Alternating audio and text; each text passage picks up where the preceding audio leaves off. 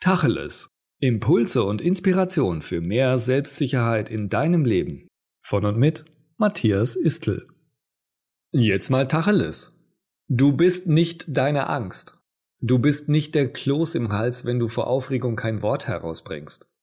Du bist auch nicht der Schweiß auf deiner Stirn, wenn du unsicher bist. Niemals, wenn du Angst spürst, bist das du als Person. Es ist ein unbewusster Anteil in deiner Persönlichkeit.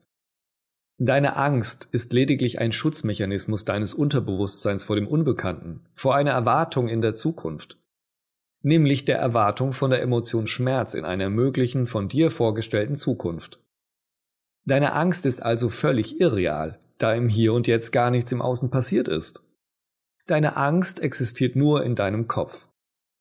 Solange du aber an der Vorstellung von zukünftigem Schmerz festhältst, solange wirst du auch Angst haben. Mache dir deshalb immer bewusst, du bist nicht die Angst. Du erzeugst die Angst unbewusst.